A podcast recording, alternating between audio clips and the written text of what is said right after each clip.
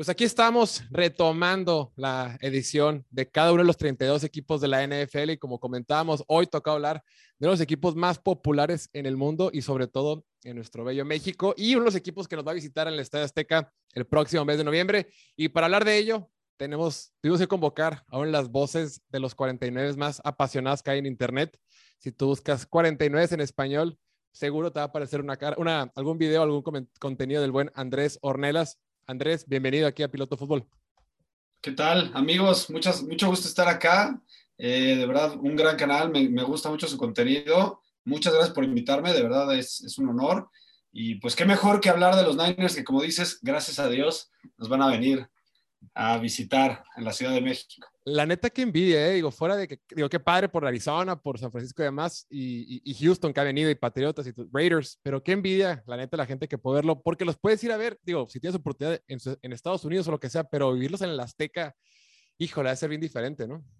Mira, justo tengo las dos, eh, las dos, he tenido las dos oportunidades, ¿no? Tuve en su momento una oportunidad de cubrirlos en el mismo Levi Stadium, en un partido que antes de que llegara Jimmy Garoppolo, cuando estaba CJ Beathard, eh, contra los Cowboys, en un partido que nos apalearon como 40-13, algo, no me acuerdo bien. ¿Qué fue el 16? Sí, una paliza espectacular. Pero igual la, la, experiencia estuvo padre, me gustó mucho el estadio. Eh, y también me tocó, obviamente, ver a los 49ers en el 2005 como fan. Ah, qué bien. Eh, cuando vinieron en el debut del señor Alex Smith. Y también muy padre, era curioso porque fue exactamente la misma situación que ahorita. Vienen, venían de locales los Cardinals, el estadio se pintó de rojo 49er, ¿no? Claro, claro. Eh, y justo, no sé si lo recuerdas, justo era la final del Mundial Sub-17. Entonces okay. estuvo padrísimo el ambiente porque estaban poniendo el resultado del partido en el, en Brasil. No, en Perú, fue en Perú, ¿no? Fue la final Perú. Sí. Ah, ok. Entonces, mientras cada vez que metía gol, México se, se armaba un muy buen ambiente, la verdad, muy padre. Y, wow. y, muy chistoso porque los jugadores pensaban que era hacia ellos y como Perfecto. que se emocionaban más y jugaban mejor. Estaba padre. Sí, no, la verdad es que el ambiente en la Azteca me ha tocado ir, uh, fue el de, fue a los dos de Raiders contra Houston y contra Patriotas. Es un ambientazo y se siente diferente. Sí, es como, digo, también he ido a partidos de la América y demás, pero es, es una combinación muy extraña entre un partido de América con un poquito más de organización o muchita más organización, pero a la vez no deja de ser el Azteca con todo lo que, lo, lo que involucra y es una super experiencia, como dices. Sí, el Azteca es el Azteca. Ok, pues bueno, eh, fíjate que qué bueno porque hemos cubierto distintos equipos, hemos hablado de, dif de, diferentes equipos de la NFL y qué bueno que no había cubierto ya los 49ers porque mm, hace unos meses, hace unas semanas creo que no eran tan relevantes o para, o para la conversación de off-season como lo son ahorita entre Carolina. Yo creo que los equipos más populares ahorita en temas de chisme, en tema de novedad de la NFL es Carolina, Cleveland, por supuesto, por todo el desmadre de Sean Watson, y los Niners porque tienen la última carta fuerte en la NFL de quarterback, ¿no? La, última, la, última gran, la última gran pieza. Tú que sigues de cerca a los 49ers, ¿qué va a pasar con Jimmy Garoppolo? ¿Cuándo lo van a soltar? Si es cierto, ya regresó a, a, a, lanzar un poquito. ¿Qué sigue? ¿Qué va a pasar? ¿Cuál es tu predicción? ¿Qué, qué onda con esa posición de quarterback en San Francisco? Muy interesante el tema también. Obvio, ya mencionaste el tema de Watson que nos ha dado de comer los últimos meses. Ahorita estamos eh, escarbando por todos lados a ver dónde encontramos temas de la NFL. Espero que ya con el training camp, obvio, empiezan a revivir. Pero pues de los que pocos temas que quedan vivos es este de Jimmy G, que la verdad está el señor dentro de mi corazón y lo estará para siempre, por más que lo critiquen, por más que le echen mierda. Eh, la verdad es que yo siempre lo voy a admirar.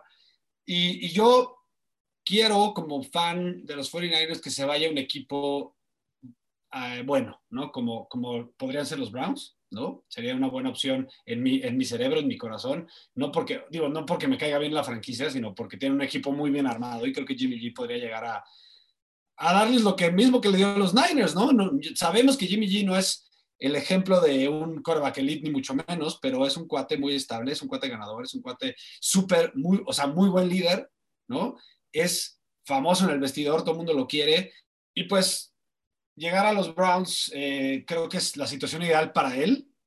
hablando, ahora, dicho eso, los 49ers han dicho una y otra vez, empezando por John Lynch y, y Shanahan, que quieren darle el mejor lugar posible y que esa es su prioridad. Obviamente, por dentro del equipo, pues quieren también sacar lo, mayor posible, pero ahora ya tenemos un antecedente y eso es lo malo, estimado, que tenemos el antecedente de, de Baker Mayfield y que fue una quinta. Entonces no creo que saquen más que eso. Dicen que ellos están pidiendo una de segunda, eh, al menos, y que el, el, rumor es que los Seahawks podrían dársela. Y sería el peor escenario para cualquier fan de los 49ers. Es que imagínate, ahora, ahora, ahora tener que enfrentarte los dos veces por temporada. El tema es ese, ¿no? Creo que la, cuando más valor tenía eh, Jimmy Garoppolo este offseason era justo antes del draft. Sin embargo, pues es un juego de las sillas, es un juego de las sillas y conforme pasó el draft, conforme pasó agencia libre, cada uno de los huecos se fue llenando. El último gran hueco que quedaba era obviamente el de, el de Carolina. Y ahorita nada más queda Seattle. Nada más para puesto titular es Seattle. Y, o si no, que alguien busque tener un suplente de lujo, ¿no? Un equipo que tenga mucho que apostar, un equipo como Cincinnati, un equipo como Chargers que quiera un suplente de lujo porque tienes porque tu activo principal, tu coreback, tiene tanto valor y es barato, decir, ¿sabes qué? Pues tú un suplete en lujo que no echa a perder los, lo, la proyección que hay para esa temporada, pero sí, sí definitivamente tiene que ser considerado como único, único destino posible, ¿no?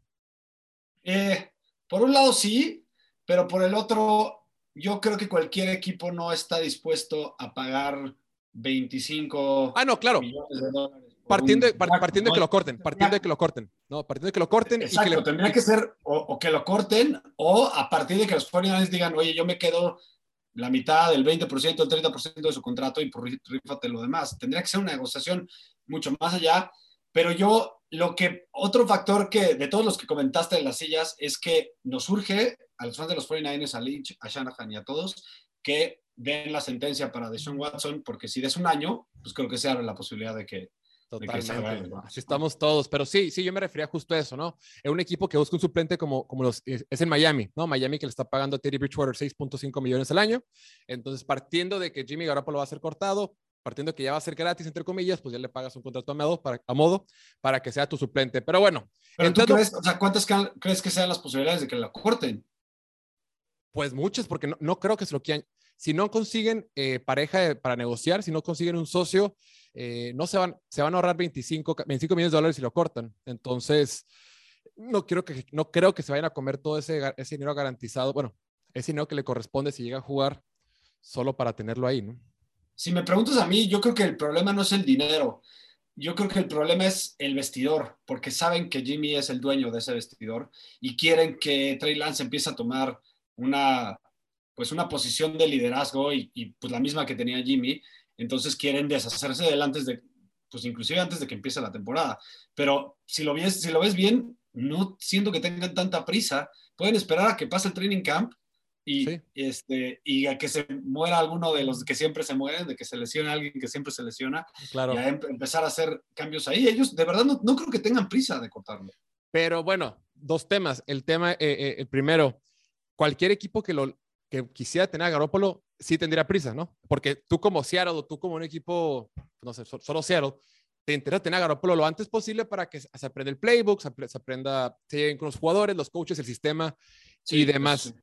El, el, la otra opción es que sí, a menos que sea, que sea una lesión, ¿no? Creo que podría ser lo único que puede empujar. Pero también, ah, el otro tema también es el dinero. Se habla mucho y que es un tema que quiero hablar contigo un poquito más adelante. El tema de, de, de viene, le tienes que pagar a Divo Sample, le tienes que pagar a Nick Bosa, eh, requieres capital, requieres liquidez. Entonces, comerte esos 25 millones de dólares eh, pueden asfixiarte un poquito o, o, o, darte menos margen de maniobra para cuando le quieras pagar a Divo Samuel, que ya viene su contrato pronto, ¿no? Ya están presupuestados esos 25 para esos dos jugadores que dijiste. Eh, el señor Nick Bosa es un verdadero soldado, que ya quisieran cuántos equipos, porque el cuate no ha dicho nada en medio, solo ha dicho que, claro. solo ha dicho que él espera que va a llegar su contrato, que él no tiene prisa, este, y que él va a estar ahí en training camp dando de qué hablar. Y sí, el sí. caso de, bueno, ya entramos ahorita al caso de, de Divo, pero eh, sin duda, sin duda esos 25 están para ellos, pero no importa si se los pagan ahorita o si se los pagan al principio de la temporada, saben, a los, ambos saben que les va a caer, ¿no? O sea, Sí, el caso de Nick Bosa es diferente porque él sabe, yo quiero estar aquí, es el equipo que me drafteó, es el equipo con el que quiero estar, me van a pagar eventualmente y cuando me, me toque pago voy a ser el más pagado de toda la NFL, entonces, en mi posición, entonces no, no va a pasar nada y es cuestión de tiempo. Pero bueno, ahora sí quiero entrar un poquito más en materia y puntualmente otro de los temas que más nos ha dado este, de qué hablar este offseason es el tema, de Divo Samuel, entre la novela y entre el show, que es de lo más normal, ¿no? En la agencia libre, estos jugadores, la típica, te dejo de seguir en Instagram, no me presento a entrenar, quiero que me pagues, es parte, es parte del show, es el juego que todos jugamos y, es lo normal. John Lynch va a comentar que todo está bien, que todos tranquilos.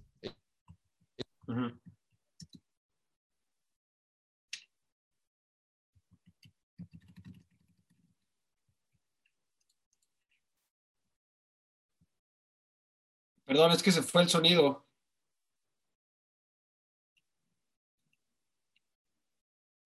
No te escucho.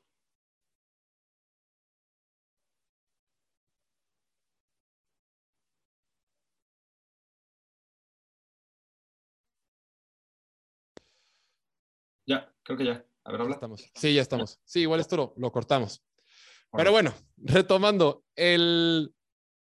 ahorita que a él le pagaron a todos los receptores, que a él les pagaron a los receptores de primer nivel como Terry Hill y Devante Adams, a los de un nivel poquito más abajo como Terry, eh, Terry McLaurin, ya están pagando todo el mundo y le toca el pago a Divo Samuel. Más allá de los tiempos, más allá de, eh, bueno, lo que sí me interesa cuándo va a ser, ¿cuál es el monto? ¿Qué es lo que está platicando? ¿O cuál, cuál es el, el, la base por lo que se, va, se va a negociar para Divo Samuel?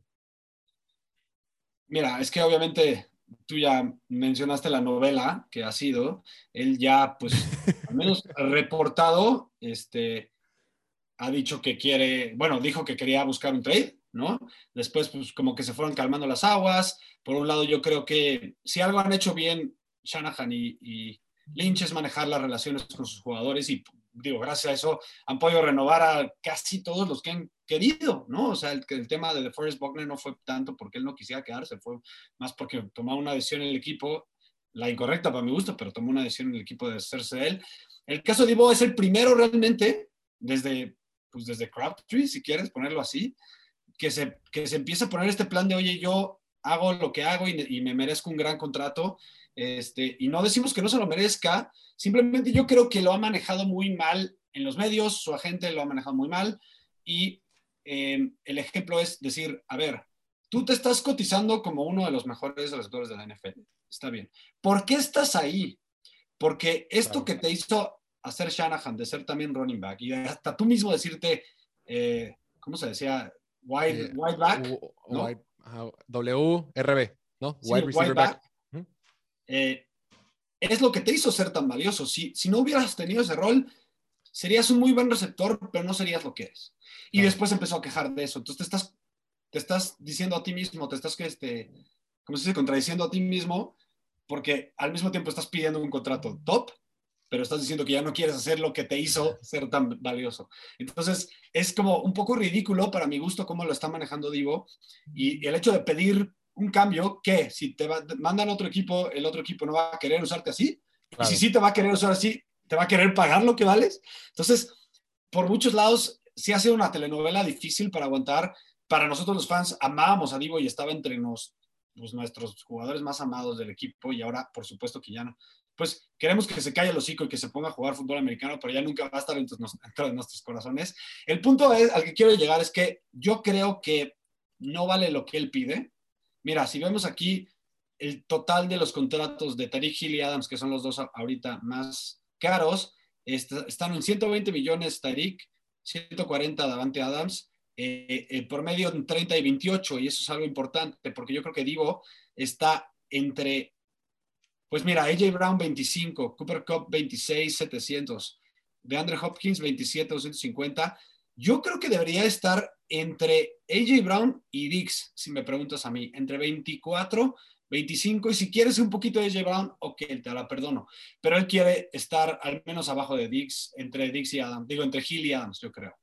Es el tema, e, es el tema, ¿no? E, y pasa también con el mercado de corebacks. E, independientemente de qué tan bueno seas, y si eres el cuarto, el quinto, el sexto mejor, cuando me toca que me paguen a mí, o me pagan como el uno o me pagan como el dos, pero no quiero otra cosa, independientemente que sea el sexto, séptimo mejor de la NFL.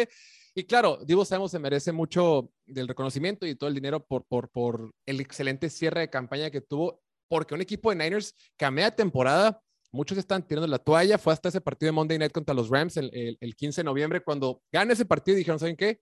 Si le puedo ganar a los equipos buenos. Es cuando Debo Samuel remonta y se convierte en esa superestrella de temporada. Pero, pero sí pasa mucho cuando tocan los contratos, ¿no? Y fue, él, fue parte fundamental de que se da todo esto. Hay que recordar, como dices tú, más allá de que te puedes quedar con la imagen solo de los playoffs o de la última de la temporada, Debo Samuel fue el líder de la NFL en drops. En 2021 nadie tuvo más drops que él eh, y no fue el, y fue el número 23 más receptor más targeteado, el que más buscaron. O sea, no fue un tema de volumen, fue un tema de que tuvo ciertos errores. La temporada pasada no jugó, bueno, se perdió casi 10 partidos o, o, 10 partidos no jugó la temporada pasada. Esa temporada se perdió un partido. Como dices tú, o sea, si es, si es fascinante, si es un gran jugador, no es perfecto, pero donde más vale, más allá, es con Kyle Shanahan. Y creo que ahí está la línea delgada, ¿no? Pero él como jugador, pues tú como, como jugador de NFL tienes que maximizar tu contrato, maximizar tus oportunidades y hacer la más lana posible mientras estés en la liga. Totalmente, y como dices, se vale, se vale pedir todo lo que tú quieras pedir, pero también sé realista, ¿no? Y, quiere lo que te trajo a donde estás. Y ese es, mi punto. Yo creo que está bien, tienes razón. Sí, y yo creo que los Niners le van a pagar a lo mejor como el tercer mejor. Esa es mi, mi apuesta. Y está bien, y, tampoco pasa nada. Digo, sí, uno se quiere poner muy quisquilloso de repente con los dólares, pero si te pones muy, muy, muy quisquilloso o fijarte mucho en los detalles, se terminan peleando, se termina yendo y te quedas sin él. Y ahorita lo que los 49ers mi pregunta es, perdón, perdón que pero mi pregunta va justo a lo que estás diciendo. Si le quitas esta versatilidad a Divo Samuel y solo lo dejas como wide receiver, ¿qué número es en la liga? Uy, no tengo ahorita la información, pero sí. Eh, no, eh, o sea, para ti, para ti, subjetivamente. Ah, únicamente como receptor, pues sí, es yo, top entre 10 y 12, yo creo. está, no está ni siquiera en el top 10 y estoy de acuerdo contigo. ¿eh? Toy que fue líder en yardas por, por atrapada en la temporada pasada. Este, la verdad es que sí es un muy buen receptor, pero lo que hace ser tan bueno es esta versatilidad y su, obviamente, sus eh, yardas después de la atrapada. Totalmente sí se merece, y como lo dices, yo creo que también algo que le ha dado, lo que le ha dado es el esquema de Shanahan. Entonces, pues yo te digo, de nuevo, mi apuesta va en, que va a ser el tercer mejor pagado y que al final se va a quedar con los Niners. Va, y hablando del esquema de Shanahan, que, el año pasado nos maravilló todo, todos con esas trampas que sacaba con la ofensiva, ese, ese juego es que es un juego por tierra tan sofisticado y tan único y tan hiperespecífico, que es lo que lo hace fascinante, ¿no? No importa qué corredor metan, cualquier corredor es exitoso y menos Trey Sermon por otros temas, pero eso lo vemos después. Eh, Divo Samuel lo demostró. Ahorita, y es el tema que quiero tocar contigo, y es lo que más me preocupa para la temporada de, de, San Francisco, puntualmente partiendo de que va a ser Trey Lance el coreback. Trey Lance un coreback novato, entre comillas, porque es su primer año completo. Era ideal que llegara con un centro experimentado como Alex Mack. ¿No? Lo que te puede tener un centro experimentado a un coreback novato, las protecciones, cómo dirigir la línea, los previos, todo lo que es antes del snap es fundamental para, para un coreback tener un centro veterano y además uno tan talentoso como Alex Mack, ¿no? Más allá de lo que sabe con su mente, su habilidad física era impresionante. Se va. Y además que conoce el sistema Shanahan de pies a cabeza. Sí, imagínate lo, que, lo que significaría para Trey Lance. Además, se va Lincoln Tomlinson, que era pues un guard bastante bueno, no digamos bueno. Se va él. Comedia, sí y se, y, se quedan ahora nada más de un lado con Brunskill. Va a entrar Aaron Banks la temporada pasada que no, que no, que no jugó. Y el hueco en la posición de centro. ¿Qué va a pasar con el interior de la línea ofensiva que es tan importante para un quarterback novato y es tan importante en un juego por tierra como el que tienen en San Francisco? ¿Qué van a hacer los 49ers? Mira, lo he platicado una y otra vez en mi canal. Inclusive hicimos un video en donde hablamos justo cuando anunció Alex Mack que no entraba, pues nos quejábamos de entrada, este, porque, no sé, tengo muchas dudas de toda esta situación. Se, ha reportado que ya se sabía que los 49ers sabían que no iban a regresar. Pero entonces, ¿por qué no hicieron más en el draft? ¿No? Esa es la pregunta para los fans de los 49ers. Y, la respuesta, al menos en los ojos de ellos, es que confían mucho en lo que pueda hacer eh, Jake Brendel, ¿no? Que es un, pues un, un cuestionamiento, una duda es un question mark, le dicen por ahí en, inglés, porque ha pasado por varios equipos, nunca ha hecho nada, nunca ha tenido más de no sé cuántos partidos de titular, eh, y, la verdad sí es una gran duda, pero pues al final solo nos toca confiar en, en, Shanahan y en, y en, Lynch, porque pues nos han demostrado que han podido sacar jugo de jugadores que no se esperaba, pero de todas maneras yo lo pongo en las debilidades más importantes de los 49ers este año, porque además, de, de nuevo, tú lo dijiste bien, este Mac traía mucho más que solo su, su, eh, talento. juego en la cancha, traía liderazgo en la línea, sabía qué, eh, qué esquemas venían en contra de las defensivas con la experiencia y, cómo hacer los cambios necesarios para, para, adaptarse a estos esquemas defensivos. Y, y Brendan no lo tiene, eso sí lo puedo asegurar, ¿no? Eso no lo tiene, va a tener que irlo agarrando con la experiencia y además, pues atrás de él tiene un quarterback novato prácticamente, vamos a decirlo, que, que, no tampoco tiene la experiencia como para tomarla de él. Entonces, sí es algo, un tema muy preocupante. Yo creo que va a ser Brendel. Si no es Brendel, va a ser Bronskill, eh, que es ya un cuate. Este cuate sí es más veterano, pero no es ningún superestrella. Este, lo ha, ha jugado ahí antes y lo ha hecho decente, pero creo que lo podríamos usar más como right guard, ¿no? Como, como guardia derecho. Eh, entonces, pues sí, me, genera muchas dudas. Yo no sé por qué tampoco, o no sé si están esperando a cortar a, Jimmy Garoppolo o a cambiarlo para agarrar a Treter, ¿no? que yo no entiendo por qué sí en la agencia libre, güey. Yo tampoco entiendo. No sé si tenga un tema diferente que, no sabemos que puede Si tuvo lesiones y ya tiene más de 30 años, pero oye, pero como para que sea gente libre con tanta gente que requiere interior en línea ofensiva, sí se me hace muy raro. Sí, pues a lo mejor hay algo ahí que no sabemos, pero solo pues no sé, solo el tiempo nos dirá, pero bueno, es una opción también si de plan en training camp ven que no jala, ¿no? Sí, definitivamente eh, la temporada pasada, de acuerdo con, con Pro Football Focus, esta línea ofensiva eh, fue la tercera mejor de la NFL en 2021. Pero sí, pero pues ya no está Alex Mack, ya no está Lincoln Tomlinson. Vamos a ver cómo reacciona Brendel, vamos a ver cómo reacciona Aaron Banks. Y como dices tú, vamos a ver si, si hacen algo del, eh, en agencia libre. Digo, hay otra duda. Hay otra duda que no comentaste, que es el caso de McClinchy, ¿no? Que regresa y no sabemos cómo regresa, lo vimos en fotos como demasiado flaco, no sé si, si, si requiere tiempo para tomar, pues, condición de fútbol americano, así le dicen en inglés. Eh, el, caso de Banks, pues es otra duda, porque el año pasado lo, lo draftearon en la segunda ronda, tenía muchos analistas de draft decían que ni siquiera cuadraba bien con el esquema de Shanahan porque no era suficientemente atlético. Los, los lineos de Shanahan siempre se han, eh, se han caracterizado por ser sumamente atléticos, para correr muy bien, este, porque el tema que tú dices del, del esquema de correr eh, de los 49ers, pues tiene que ver con que los, con que los eh, ofensivos empujen hacia una de las bandas a los, a los, a los defensivos para que los corredores simplemente tengan una lectura y vean el hueco y ataquen al 100%, ¿no? Como lo ha sido por eso, como dices, tan talentosos a, corredores que no son realmente tan talentosos en otros equipos. Entonces, este esquema de un corte y a correr por el hueco, es necesario tener a linieros muy, muy atléticos y que sepan que con todo y que ese movimiento que tienen, tengan el poder para empujar a los defensivos hacia uno o el otro lado. Entonces, ya sea eh, son ¿cómo, se dice? Inside zone o outside zone, ¿no? Entonces, pues tengo esta duda de si Banks va a poder tener ese atletismo y si siquiera va a ser un decente pass blocker, ¿no? Porque tampoco dijeron que esa era una de sus, de sus fuerzas. Decían que su fuerza era para power, ¿no? Para power hacia, hacia, hacia enfrente, en donde eh, más bien le das chance al, al, corredor de tener más lecturas que solo uno. Claro. Sí, y, es preocupante que la temporada pasada pues no pudo ni siquiera banquear a, a, a Brunskill, entonces te quedas pensando, chin, si al más flojito el año pasado Banks, nuestra segunda ronda no pudo, eh, pues algo, algo está raro. Y fíjate que el tema de Mike McGlinchey me pasa mucho con los tackles ofensivos de Notre Dame. Una vez que lo selecciona alguien y es primera ronda, yo me olvido de ellos, siento que ya son permanentemente son pro bowlers y digo, sí se perdió nueve partidos la temporada pasada, como dices tú, pero sí, mi mente no piensa en eso. Y como un lado ya está Trent Williams, digo, ya, las tackles no pasa nada. Entonces, eso fue lo que pasó. Ya estamos sobreviviendo a lo que haga Trent Williams, el mejor de la NFL. Entonces, pues a raíz de lo que haga él, va a vivir la línea, tal cual.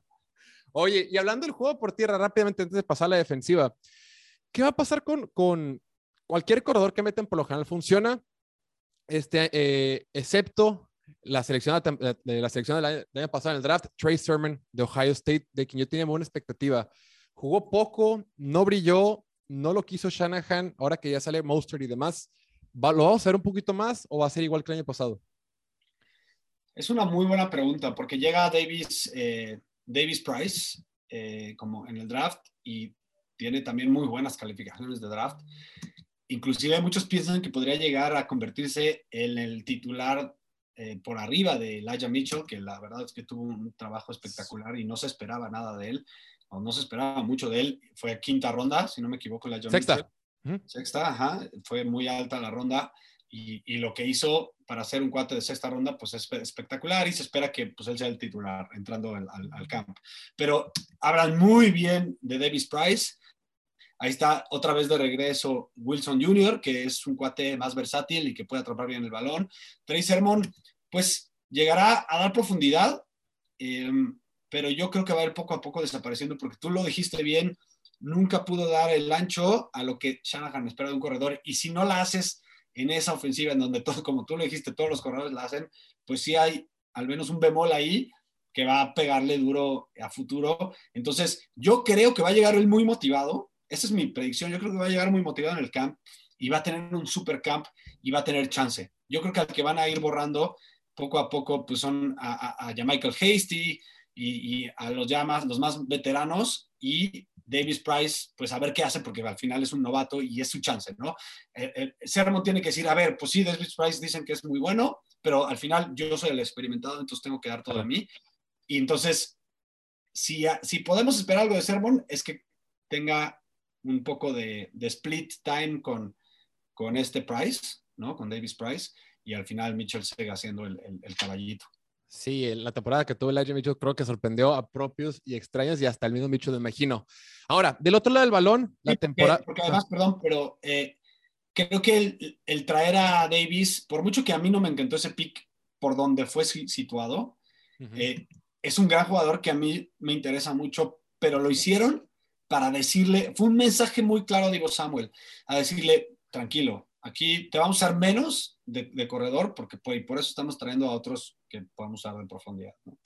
Totalmente, sí, y, sí sorprende porque también Trey Sermon fue tercera ronda, igual Davis Price tercera ronda y sí, y más lo que ya tenías, ¿no? Más allá de que haya soltado a Raheem Mostert. Lo que quería platicar ahorita también. Ni lo vamos a extrañar.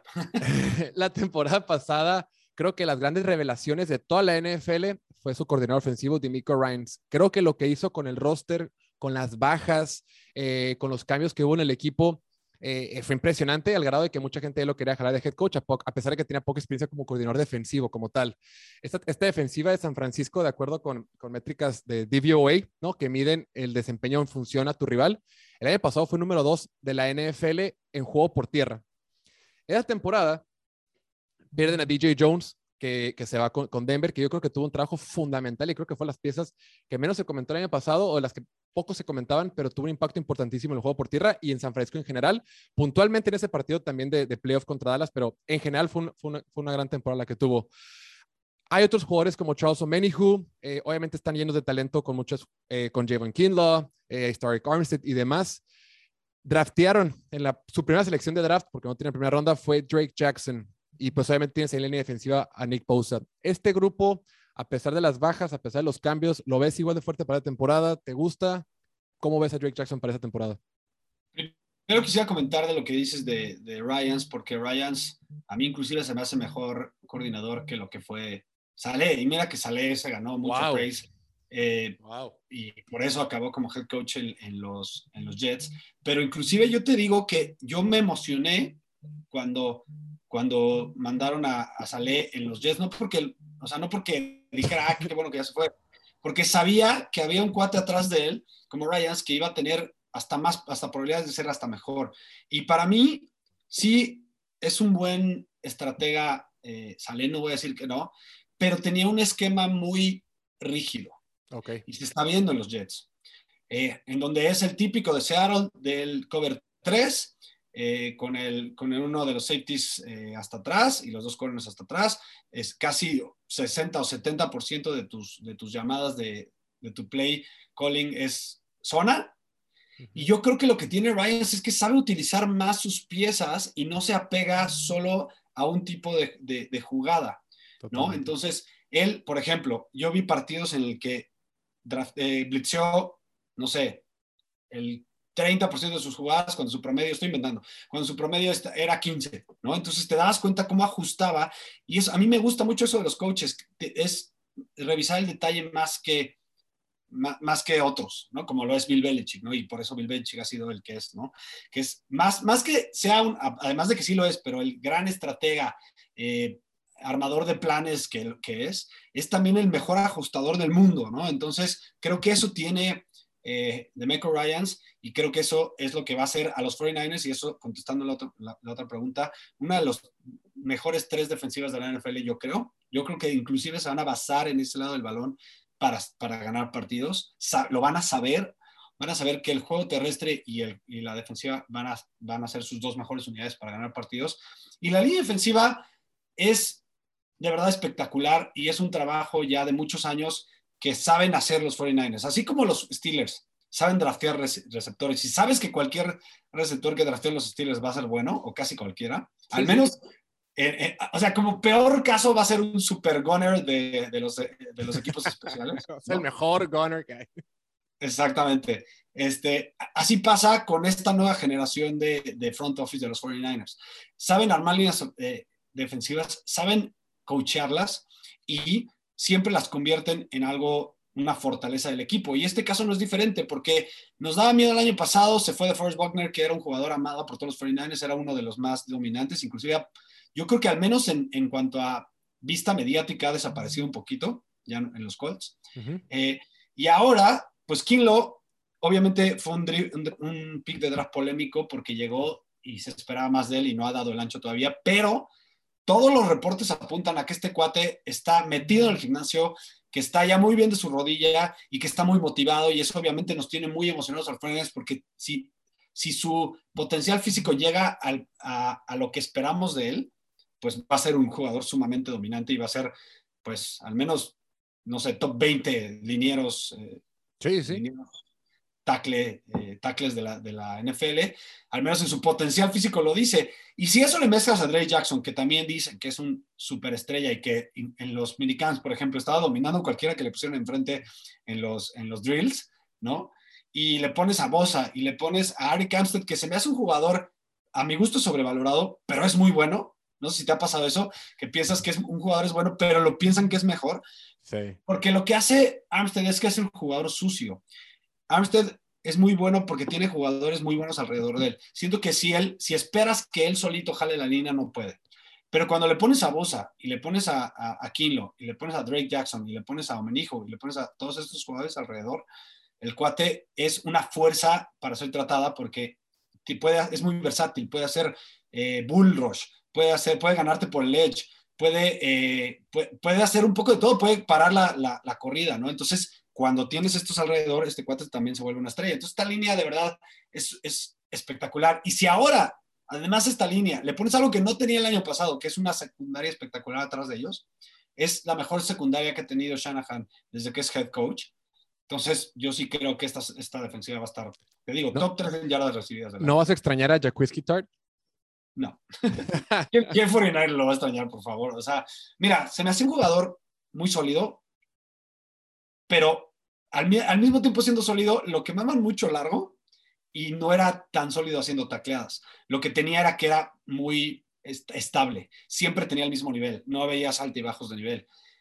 Pero, pues a, raíz de esto que hizo contra los Rams, eh, creo que está bien que le den una, una chance a Jufanga, porque Jufanga no es un jugador eh, físicamente dominante, pero es un cuate con mucho instinto, que es también algo de las bases de los 49ers. Si te fijas, Fred Warner no es el, no es el más imponente en físico. Es un cuate que corre muy rápido las, las esquinas, o sea, de un lado al otro del campo, pero no es físicamente imponente. Y el cuate es de los mejores cinco linebackers de la NFL medios, ¿no? Entonces, creo que va un poco pegado a la identidad defensiva de los 49ers Fanga porque es un cuate muy, muy eh, con, mucho instinto. Entonces creo que va a ser mejor que Tart en ese sentido. Va obviamente a interceptar más balones y creo que no lo van a quemar tanto largo.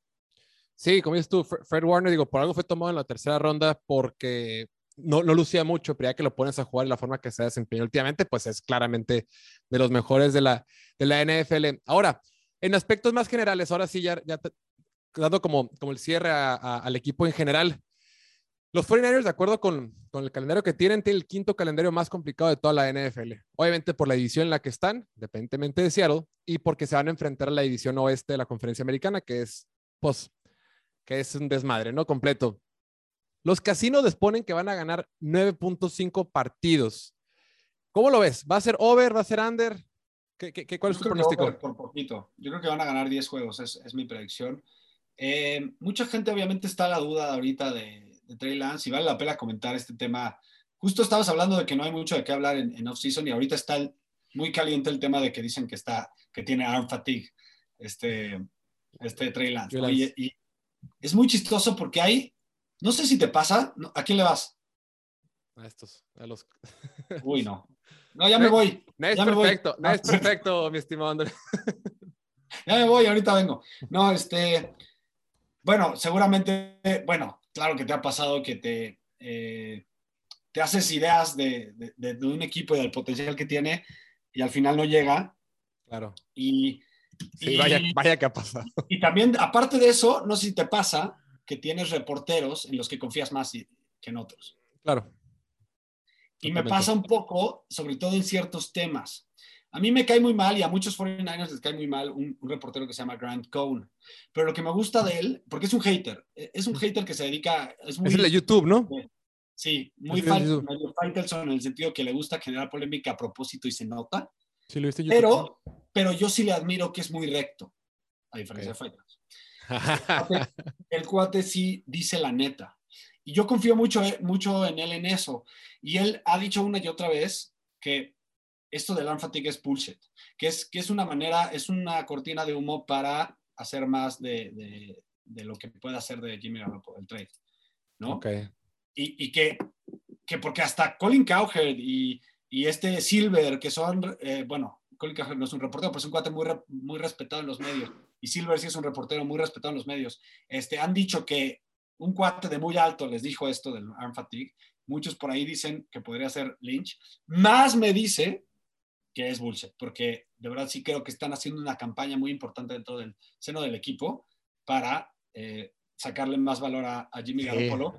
Este, y creo que esto del arm fatigue es buena estrategia con todo y todo, porque neta sí hay fans que dicen, ay, como que se, les da la duda, pero este cuate Grant Cohn dice que, ni, o sea, que porque dicen que después de tres pases, pues se cansa y tiene que descansar. Y dice que este cuate que ha, pues, ha tenido cinco prácticas seguidas y que nunca ha visto nada ni siquiera del estilo, y que un cuate en el que él mucho confía dice que es un bullshit. ¿no? Entonces yo creo que es una estrategia. Por ahí va. Pero sí. ya para cerrar, perdón, ya, ya estamos mucho en choro. Pues la verdad es que van a ganar. Yo creo que van a ganar 10 partidos. Me gusta cómo está armado el equipo. Creo que Shanahan y Lynch tienen un buen plan de juego para jugar con un coreback tan inexperimentado al final lo lograron. Yo creo que el, el, año pasado, yo creo que el partido que le ganaron, que perdieron contra Cardinals lo pudieron haber ganado, inclusive. Entonces, cuando jugó, cuando jugó Trey Lance. Exactamente. O sea, jugó contra, contra Texans y contra Cardinals Texans lo ganó Ajá. y fue realmente no, ni siquiera debió haber sido tan peleado como estuvo. Y le pasó la Shanahan, que en el cuarto cuarto siempre se le complica ese cuate y contra Cardinals pudieron haberlo ganado. Entonces yo creo que van a construir a partir de lo que hicieron en esas dos salidas de, de Trey Lance y además ya con una defensiva más potente y con un juego terrestre, pues al menos con más profundidad. Entonces sí creo que sí, aunque se, se ve complicado su calendario, si ves partido a partido, hay muchos, hay muchos partidos que, saben que, puede, que sabes que pueden ganar y con eso llegar a 10 ganados. Sí, totalmente. El, el, equipo está. Yo, yo la defensiva la veo muy sólida y, y estos momios que ponen Las Vegas, pues por algo los hace, ¿no? Yo también calculo que ser entre 10, 10 ganados. La división es complicada. A mí lo que me hace mucho ruido y lo por lo que motivo por el que los pondría más altos es el, ese interior de línea ofensiva a mí se me preocupa mucho. Creo que lo que hacía una fortaleza en años anteriores, híjole, creo que les puede costar y creo que lo único que los puede limitar de tener una temporada verdaderamente exitosa, pero pues fuera de ahí, el equipo está, está completo y está listo. Totalmente de acuerdo y nada más para cerrar, eh, para mi gusto, ya hablando de la división, creo que los Cardinals, fíjate que estábamos haciendo un ejercicio de triple cobertura, los invito a verlo en el canal de Ulises Arada, en donde decíamos quiénes son los mejores jugadores de cada equipo y nos teníamos que, hoy, hoy hay, nos tenemos que meter a estudiar cada roster y decir cuáles son los mejores cinco jugadores de cada equipo. Y me hice ese ejercicio para los Cardinals y no me tienen, di cuenta wey. que su roster no es tan bueno. No. O sea, realmente es Kyler Murray haciendo maravillas, un gran grupo de receptores que ahorita no tienen seis partidos, uno de su, su mejor receptor. Entonces, ¿y, y Connor, ¿te, la, ¿te compras lo que hizo Connor el año pasado? Sí, sí, no, no, lo había hecho en toda su carrera y de repente explotó y lo firmaron, le pagaron además, pero sí. Entonces, pensando que Connor no va a tener una tan buena temporada como este año, para mi gusto, pensando que no tienen buen roster y pensando que los hijos van a ser una porquería, realmente está entre los Niners y los, y los Rams, para mi gusto, y los Rams son mejores, pero los Niners yo creo que van a pelear. Sí, y aparte el tema de Arizona es que en la defensiva, ahora que no está este, Jordan Hicks, no está Chandler Jones, empiezas a fijar y, y no, tiene, no tiene estrellas. Digo, está por Baker, eh, Byron Murphy y otros, pero Marcus Golden, pero no, no hay estrellas. Y sí, sí ha hecho ese ejercicio también, justo con Arizona, porque traen los temas ahí y dices, güey, ¿no? Pero, pero como es chistoso, porque como que no te, no te das cuenta hasta que no vas y ves a todos los jugadores, ¿no? Y la línea ofensiva tampoco, o sea, y luego Randy Hudson que se queda retirar y trae su, su show y demás, entonces dices, tampoco tiene tan buena ofensiva fuera de DJ ¿A quién le gusta su coach? Ajá. entonces, sí. Yo creo que van a irse para abajo ellos, fuerte, obviamente los hijos también. Entonces, en ese sentido, partidos que podríamos creer que podrían perder contra los Cardinals, yo creo que van a sacarles los dos y con eso irse al over. ¿El de México lo van a sacar? Sí. Sin duda. Sí. Ya está. Tienen que ganarlo, el, partido, el pasado lo perdieron. pues ya está, mi Andrés, un gustazo. Eh, muchísimas gracias por tu tiempo. Pueden seguir a Andrés eh, Ornelas en su Twitter como Andrés Ornelas H y en YouTube estás igual, perdón. Sí, mi canal propio, hablamos, es más versátil, hablamos hasta de películas, NFL, NBA, todos los deportes eh, y, series. Es Andrés Ornelas H también, ahí me encuentran. Andrubis en Instagram y bueno, en todas las plataformas ya saben, eh, tenemos Nación de Apuestas, pero si les gustan las apuestas, eh, con Ulises Aradas algo, también en Primero y Diez, un poco de todo. Va, aquí igual vamos a dejar aquí las, las redes sociales. Andrés, de verdad, muchísimas gracias y mucho éxito para tus Niners en este 2022. Muchas gracias a ti, amigo, y no te doy éxito para tus. ya está.